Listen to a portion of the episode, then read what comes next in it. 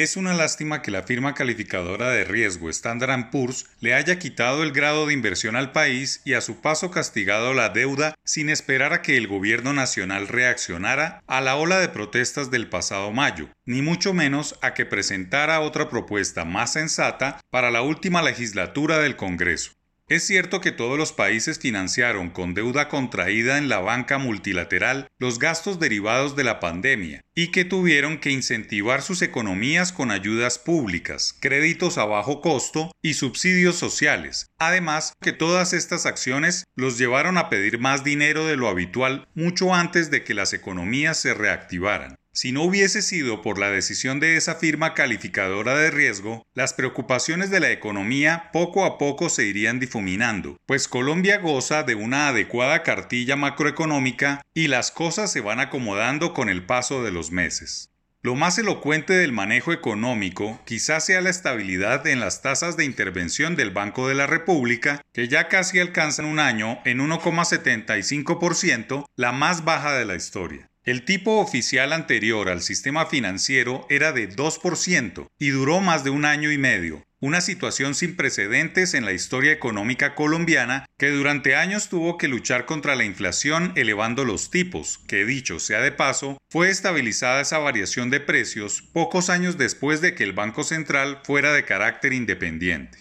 Con tasas oficiales en promedio a 2% y una expectativa inflacionaria de un piso de 2% y un techo de 4%, la coyuntura envía un buen mensaje no solo para la banca multilateral y las firmas calificadoras de riesgo, sino para los consumidores que ven cómo el dinero alcanza para más cosas y los créditos no son impagables como en décadas anteriores de estrechez económica. La tasa de usura, esa que certifica la Superintendencia Financiera, también está en mínimos desde hace varios meses, en torno a 25%, la cual es importante porque es el referente de las tarjetas de crédito y pilar del consumo. No es propaganda decir que hay que aprovechar las tasas bajas hasta que éstas duren en la economía es la oportunidad para que el sistema financiero se vuelque a los consumidores, a los cuentavientes con planes ambiciosos de créditos o de inversores para reactivar la economía. Esta semana arranca el segundo semestre del año y siempre ha sido una buena época en la que repunta el PIB para alcanzar los pronósticos oficiales. El Banco de la República decidió revisar al alza su pronóstico de crecimiento para este año, pasando de 6% a 6,5%.